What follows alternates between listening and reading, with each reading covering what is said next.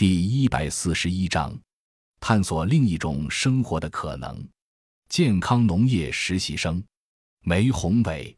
小伟总是扎着一个颇有艺术家气质的小辫，绛红色的脸颊刻着风吹日晒的纹路，让人很容易就把他和饱经风霜的流浪歌手联系在一起。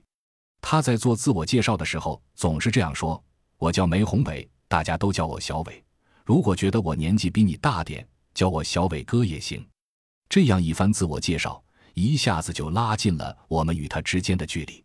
其实叫大哥一点都不为过。已届不惑之年的小伟，是一位为周围人处处着想的热心肠大哥，大家都亲切地叫他小伟哥，甚至被其他的河南返乡青年略带调侃地称为带头大哥。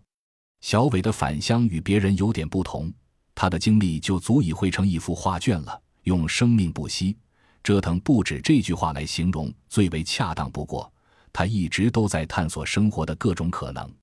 正是在他返乡前的各种探索，以及他在汶川地震灾区的见闻和对金融危机来临时的判断，让他对生命、对家庭、对教育、对生活有了重新的思考和选择，促成了他告别城市，回到大山，探索另一种生活的可能，建设自己理想中的共生家园。